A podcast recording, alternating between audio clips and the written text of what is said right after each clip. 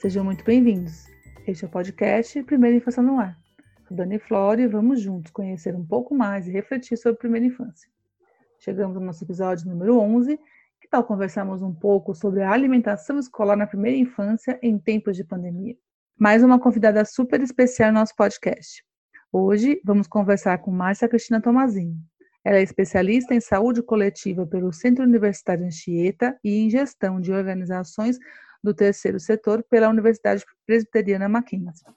É membro do Fórum Nacional dos Conselheiros de Alimentação Escolar e voluntária do Conselho Municipal de Segurança Alimentar e Nutricional de São Paulo.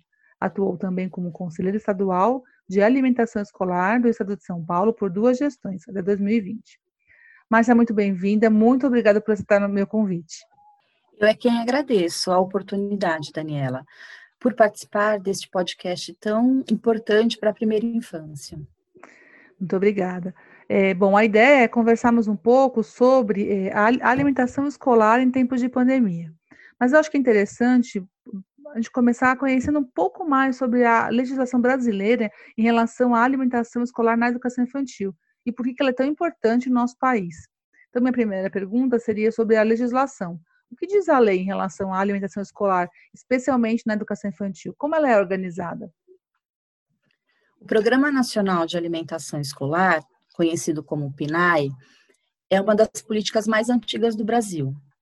Foi implementado em 1955 e é o maior programa de alimentação do mundo, além de ser o único que atende 100% dos alunos das escolas públicas. Vale destacar, é, pensando no momento fora da, da pandemia, que mais de 50 milhões de refeições são servidas por dia para alunos da educação infantil, do ensino fundamental, do ensino médio, da educação de jovens e adultos, incluindo aí comunidades indígenas e quilombolas.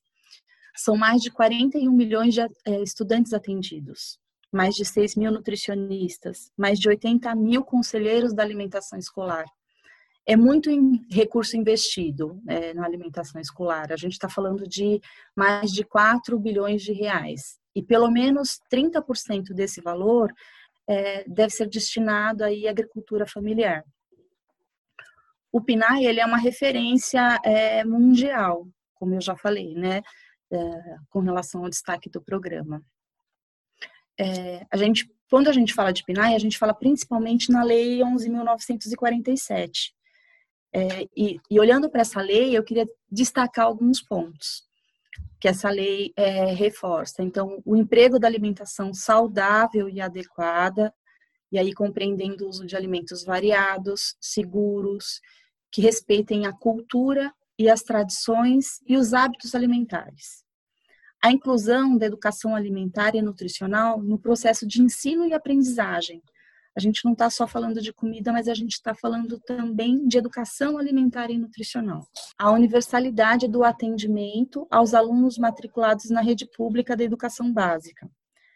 A participação do, da comunidade no controle social, que é essencial. Né? A gente falou é, de um número absurdo de, de investimento e aí é importante o controle social acompanhar isso direitinho.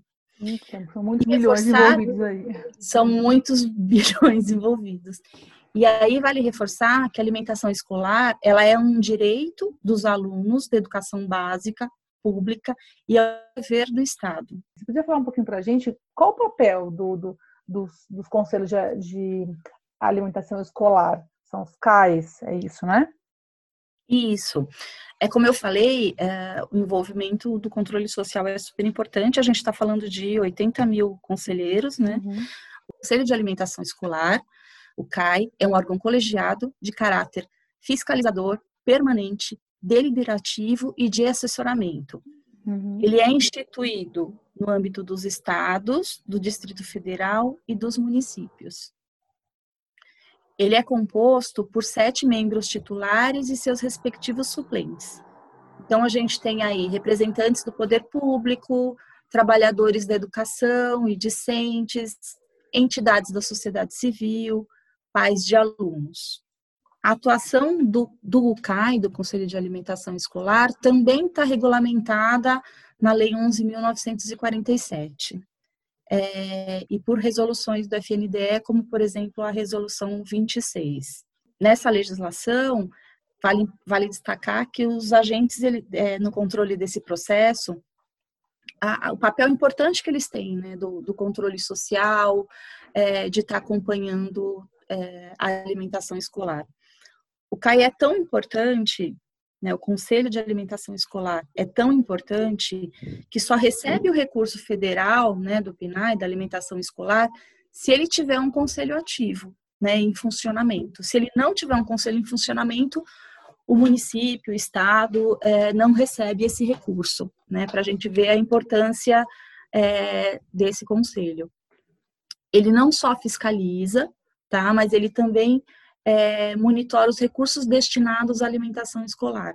O CAI ele tem muitos papéis, né, desde analisar relatório, prestação de contas, fornecer e apresentar é, relatórios acerca do acompanhamento do, do Programa Nacional de Alimentação Escolar, comunicar ao FNDE, ao Fundo Nacional de Desenvolvimento da Educação, é, qualquer problema que tenha com relação a esse acompanhamento e aí a outros órgãos de controle, né? A comunicação também pode ser estendida, como ao Tribunal de Contas da União, à Controladoria é, Geral, ao Ministério Público e outros órgãos de controle responsáveis. O CAI também tem um papel importante, que é, é visitar sistematicamente as escolas para fazer o acompanhamento da execução do Programa Nacional de Alimentação Escolar. Né? Então, é, a ideia é que o conselheiro sempre possa estar tá indo às escolas e ver como que essas, esses alimentos estão armazenados, se as escolas estão seguindo direitinho o cardápio, o que é oferecido, né? Porque isso faz parte do papel dele de, de monitoramento do, do PNAE.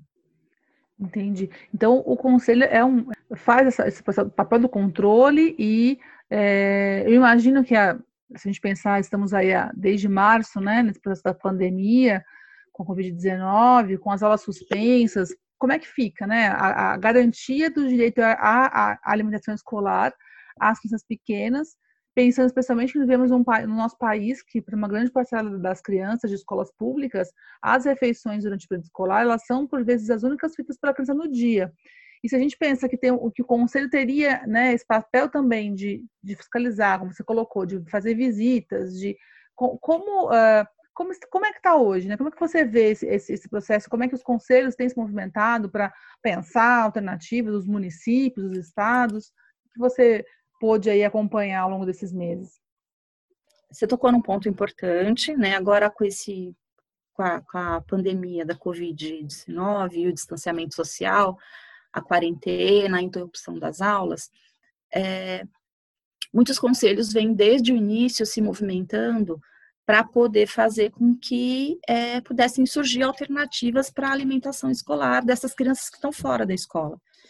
Para uma boa parte delas, às vezes é a principal refeição do dia. Então, quando a gente fala que a criança não vai à escola, ela está em casa, né, nessa, nessa situação de é, é mais que, que, que a questão da saúde, mas assim, perdeu-se emprego, às vezes a família já não tinha uma renda e contava com aquela alimentação. Então, a fome virou uma situação importante a ser discutida nos conselhos, né? Então, a gente vem desde o primeiro momento discutindo é, alguns conselhos, alguns municípios avançaram mais que outros, e aí em abril, nove resolução do FNDE, é, dizendo é, que os municípios poderiam utilizar. Então, assim, a resolução 2 de 9 de abril de 2020, ela dispõe sobre a execução do Programa Nacional de Alimentação Escolar durante o estado de calamidade pública. No seu primeiro artigo dessa resolução, ele aponta o período de, de suspensão das aulas e também é, fala que fica autorizado em caráter excepcional a distribuição de gêneros alimentícios, alimentícios adquiridos no âmbito do Programa Nacional de Alimentação Escolar às famílias e aos estudantes a critério aí do público local. E essa resolução, ela chegou um pouco atrasada, porque a gente já estava há vários dias, né, é, sem alimentação escolar. Uhum. Muitos uhum. municípios tiveram que é, parar, porque assim, vou dar um exemplo de uma cidade, vai, uma cidade qualquer, ela vai comprar, ela não compra hoje para comer amanhã, né? ela faz atas, ela faz licitação. Então, assim, tem todo um processo e ela compra para um determinado período. Então, essas compras, elas teve, tiveram que ser interrompidas ou paralisadas temporariamente. Tinha o produto em estoque, e aí alguns municípios usaram desse produto para fazer a distribuição a partir dessa resolução. Outros municípios é, fizeram, é, sem ser com dinheiro do PNAE, distribuição de recurso, né? Então, por exemplo, é, São Paulo foi 55 reais, variou um pouco e aí entre cidade e estado o valor a depender da situação da família, né? Alguns é, municípios priorizaram a questão da vulnerabilidade ou das crianças, então, é, ah, vão receber quem tem maior vulnerabilidade. Outros municípios é, fizeram a distribuição ali para o total. É, das crianças Guarulhos, por exemplo, distribuiu cestas para é, as crianças do município, né, independente da, da vulnerabilidade, por exemplo. Mas quando a gente olha para o recurso do PNAE, aí pensando nessa regulamentação, e aí olhando para a educação infantil, então, por exemplo, para as creches, qual que é o per capita que é repassado do governo federal, né, pelo PNAE?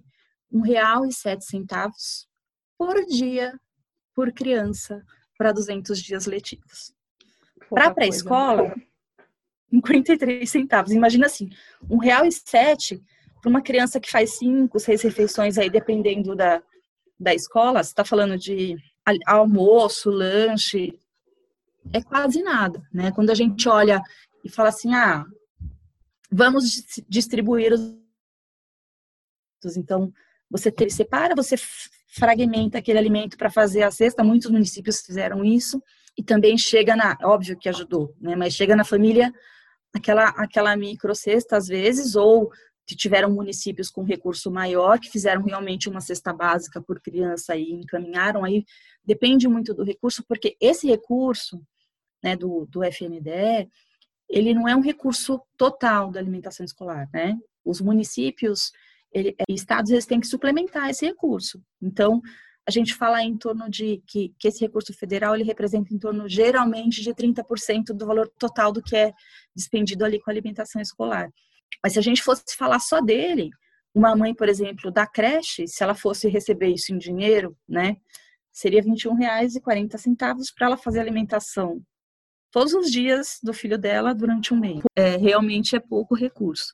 Então, os conselhos, de uma forma geral, eles interagiram desde o começo, né, com os, uhum. com os secretários municipais, conversando com as famílias, conversando com os representantes é, das escolas e da educação, para tentar ver como que se vencia essa batalha. Né, que é, para o município também é difícil, porque o município já está ali com a sua compra acordada, ele tem que paralisar, ele já tem um estoque, então que, como que ele faz com tudo isso? Então, o conselho, pelo que eu acompanhei no fórum e, e mesmo pelos que eu participo, é, foi um acompanhamento muito de perto no sentido de garantir o direito à alimentação da criança. Uma boa parte dos municípios realmente acabou distribuindo os alimentos, mas é, todos os conselheiros que eu tenho, que eu fui acompanhando no fórum, se envolveram muito com isso desde o início para garantir o direito à alimentação adequada e saudável das crianças. E até que para garantir, como você colocou, né, muitos municípios já estavam com os estoques, né? Não, assim, quando a gente falou município, é na escola, às vezes já estava inclusive na escola, né, o estoque. Então, como você faz até para não, não, não perder esses alimentos, né?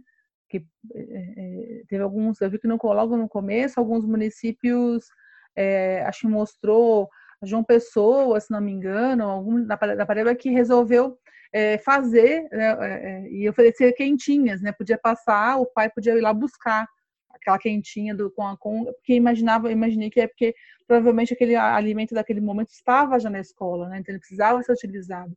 Então, a melhor forma que eles encontraram foi naquele momento de é, distribuir por meio de, de quentinhas. Como outro, como você citou, que são Paulo mesmo, que ofereceu um cartão, né? Um cartãozinho com recurso, né? Com dinheiro. E como você colocou, dera-se o valor do, desse né, que vem do, do PNAE mais a complementação do município. É isso, né? A grande a maioria dos municípios que eu tive contato que deram recurso em dinheiro, a gente não está falando São Paulo, por exemplo, não foi recurso do PNAE, né? Foi recurso do Estado. Ah, foi direto. Nem usou, nem, foi direto, nem utilizou. Não usou recurso é, do Estado. Aí, é, os alimentos que já estavam nas escolas, né? Teve um processo aí de, de resgatar, de ver, é, a, acompanhar muito de perto a data de validade. Então, é, se ver se esse alimento podia ser doado para um CRAS ou, ou para onde quer que seja. E mesmo a, a questão da distribuição das cestas ou das quentinhas, a gente acompanhou muito de perto a preocupação, porque tinha a questão da, do fica em casa, né? Então, como que essa família vai lá e, Sim, retirar. e pegar um alimento, seja a cesta básica, seja o kit é, dos alimentos ali que estavam na escola, ou seja a própria quentinha, se o ideal era que ela não saísse de casa.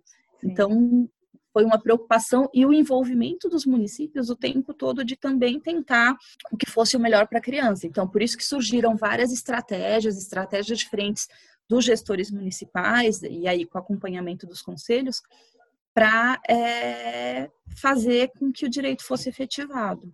É, você tem acompanhado as discussões em relação ao retorno das aulas? Porque o Estado de São Paulo, por exemplo, prevê aí a retomada das aulas a partir de setembro com no máximo 35% da capacidade, ou seja, pode implicar em aulas em dias alternados para as turmas, ou um período menor de permanência, e ainda o sistema híbrido, né, com as aulas presenciais e online. E aí, como é que fica é, a alimentação escolar dessas crianças nesse período, com essa retomada? Essa retomada, eu acho que ela não vai ser tão automática, né, como, como é a expectativa, porque aí tem toda uma regra de o Estado estar inteiro numa determinada faixa para poder liberar, mas realmente tem sido uma, uma discussão ferrenha.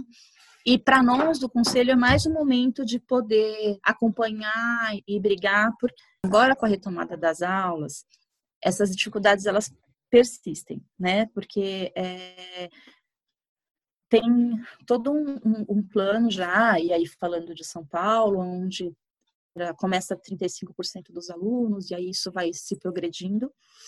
É, por um lado, tem uma discussão da, da, da questão da educação, então como que fica quem vai, quem fica em casa, que nivelamento de, de aprendizado é esse.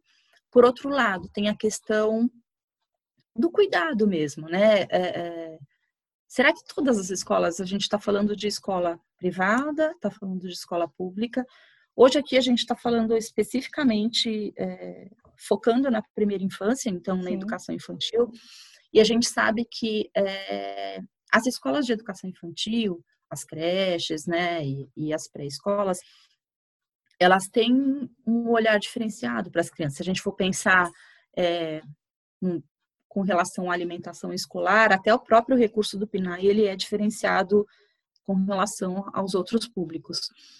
Mas quando a gente olha para um ambiente de escola privada e olha para um ambiente de, de escola é, pública, às vezes tem diferenças ali gritantes. Então, como num primeiro momento a preocupação é, eu acho que de todos os pais é, que eu tenho acompanhado também as discussões na, nas redes de uma forma geral, mas meu filho vai estar seguro para voltar para a escola? É, eu acho que ainda é, essa primeira data do plano ela não vai é, ser efetivada. Né? Eu acho que ainda, pelo que a gente está tá acompanhando, se for uma coisa de todo o Estado, eu acho que 8 de setembro ainda não, não será o momento. Mas aí tem outras preocupações que aí eu, eu queria chamar a atenção, de uma forma geral, dos conselhos, que é assim, se isso se efetivar, esse revezamento se efetivar, e aí nós, conselheiros, a gente, a gente tem que ter dois olhares. Por um, como fica a alimentação da criança que vai para a escola. Então, assim, imagina que, que os, muitos desses alimentos é, têm um controle da questão é, da validade da, da alimentação. Então, é, os municípios, estados é, a, devem estar acompanhando isso muito de perto para ter alimento suficiente para que as crianças que entram na escola é, é, tem ali para produzir, para elas se alimentarem. A gente está falando no primeiro momento de 35%. Mas, por outro lado, e quem ficou em casa e está em situação é, de insegurança alimentar e nutricional, né? Então, que é de vulnerabilidade, que dependia daquele kit para ajudar na alimentação, na cesta. Então, o município vai ter que se redobrar ali. Então, tem um outro ponto que é importante, que é, que é isso que eu falo que, que tem que chamar a atenção dos conselheiros, que é se voltar às aulas esse ano e se voltar de forma escalonada, é, esse olhar da alimentação escolar ele também tem que ser visto, tanto para quem vai para a escola, que tem que ter o alimento ali é, garantido como um direito, como quem está em casa, que não, por essa questão de, de revezamento ou segurança, enfim, mas que depende da, daquela alimentação, às vezes como a única do dia, ou a mais importante do dia, né? E que dependia de um kit, que dependia é, de algum apoio parte é, do governo e que é, não é o momento de parar ainda. Então, para o gestor municipal, pensar na questão da segurança, pensar na questão é, de como essas crianças vão chegar e de como vai ser dividido a forma, vai parte online, parte presencial, mas também tem que ter o pensamento de como que eu vou dividir a questão da alimentação escolar, né? Para quem está ali na sala de aula e que vai precisar da comidinha bonitinha, e para quem ficou em casa que não vai para a escola e que vai precisar do alimento também, como está tá sendo feito esses dias. Sim, eu acho que você tocou num ponto muito importante que a gente não tem, não, pelo menos eu não tenho acompanhado essa discussão muito, eu não vejo ela muito presente, porque até nos, nos protocolos, né, quando aparece lá todas as orientações, fala muito de quem está na escola, né? Ah, fazer o intervalo é, por turmas, né, por turmas com menos pessoas, menos crianças, em momentos distintos, mas ninguém não se toca nessa nesse ponto que é muito importante, que é, ok, se nesse primeiro momento não são todos que voltam, e os que não voltam, né? Os que, estão, os, os que estão em casa. Como é, que, como é que esse gestor vai ter que pensar em que o recurso ele não pode ser simplesmente suspenso? Ah, suspende, então, agora os, né, o kit, a cesta, o que estava sendo é, o que foi planejado nesse momento, nesse período da pandemia, que agora eu tenho que voltar minha atenção para o retorno e para quem está na escola. Eu acho que isso é, é, foi bem bacana lembrar, porque acho que é um ponto que não se toca muito e, e é muito importante. Eu acho que para todos os conselhos, conselhos aí que, que terão esse desafio, a partir do momento, claro que a gente sabe que o Brasil é enorme, a gente temos realidades muito distintas, né? Então, como você falou, tem aí é, Manaus que está com essa previsão de um retorno até já agora em agosto da rede pública, dia 10, se não me engano. A rede particular já, inclusive, já retornou. Como tem o São Paulo com previsão em setembro, outros estados que já provavelmente não vão retornar só o ano que vem, mas de qualquer forma, mesmo quando retornar, porque a gente sabe que independente se for agora, se for no ano que vem, não deve, não deve ser todos ao mesmo tempo, né? Deve haver esse, escalonamento e a gente tem que lembrar muito é, dos que estão em casa ainda, né? Aí até lá, né? Até esse momento, para que nada do que foi construído até agora que se permaneça, né? Que se permaneçam os kits, as cestas, a, a, a estratégia que foi que foi feita naquele município e que os pelos gestores e junto com o conselho que o conselho possa exercer seu papel de controle até para verificar se essas estratégias foram efetivas, né? Está conseguindo chegar realmente até é, a todas as crianças, para não deixar nenhuma criança para trás, né? Eu acho que até também para é, pautar essa discussão com o seu gestor público, né? Enquanto enquanto conselho, né? Falar, olha, tá pensando nisso? É importante. Então, assim, a ah, que ponto que a gente é, conseguiu? Como que foi aqui na nossa cidade é, que a gente distribuiu os alimentos até agora? né? A gente estava levando kit, a gente estava levando cesta, a gente estava levando, estava é, distribuindo cartão com recurso, enfim. Como que isso passa agora pós-pandemia? Pós-pandemia não, mas como que isso vem a, a, com, com o retorno das aulas? Então, se uma parte vai estudar, é, essa parte vai ter o alimento na escola importante a sua fala, Dani, porque realmente esse é um olhar que nós conselheiros precisamos ter, né? De é, chegar à entidade executora, né, ao gestor, e falar, tá tendo essa preocupação, né? Porque a situação ainda permanece. Se eu tenho um X% que fica em casa, esse X% ainda precisa de alimento, né? é, como eu falei, muitos, alguns municípios usaram recurso próprio, não do FNDE, para é, fazer o, o, direito à alimentação chegar na criança. Esse recurso próprio ele já era utilizado ali como parte da alimentação. Então, quando volta às aulas, e a gente está falando daquele valor lá bem pequenininho que eu citei lá atrás, ele precisa replanejar seus estoques para quantidade. Então, assim, vai ser um processo de logística muito grande. É um processo de olhar, é, a forma que esse alimento vai entrar na escola, o escalonamento das crianças e, e não esquecer de quem está em casa.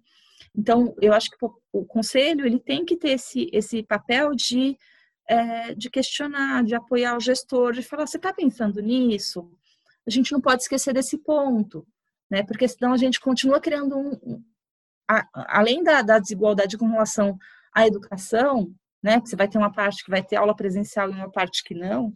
Por mais que você tenha tente levar os mesmos conteúdos, a gente sabe que, por exemplo, os pais da aí olhando para a educação infantil, é, eles acabaram se sobrecarregando e virando professores, né? Porque como que você faz esse essa aula à distância com a criança pequena?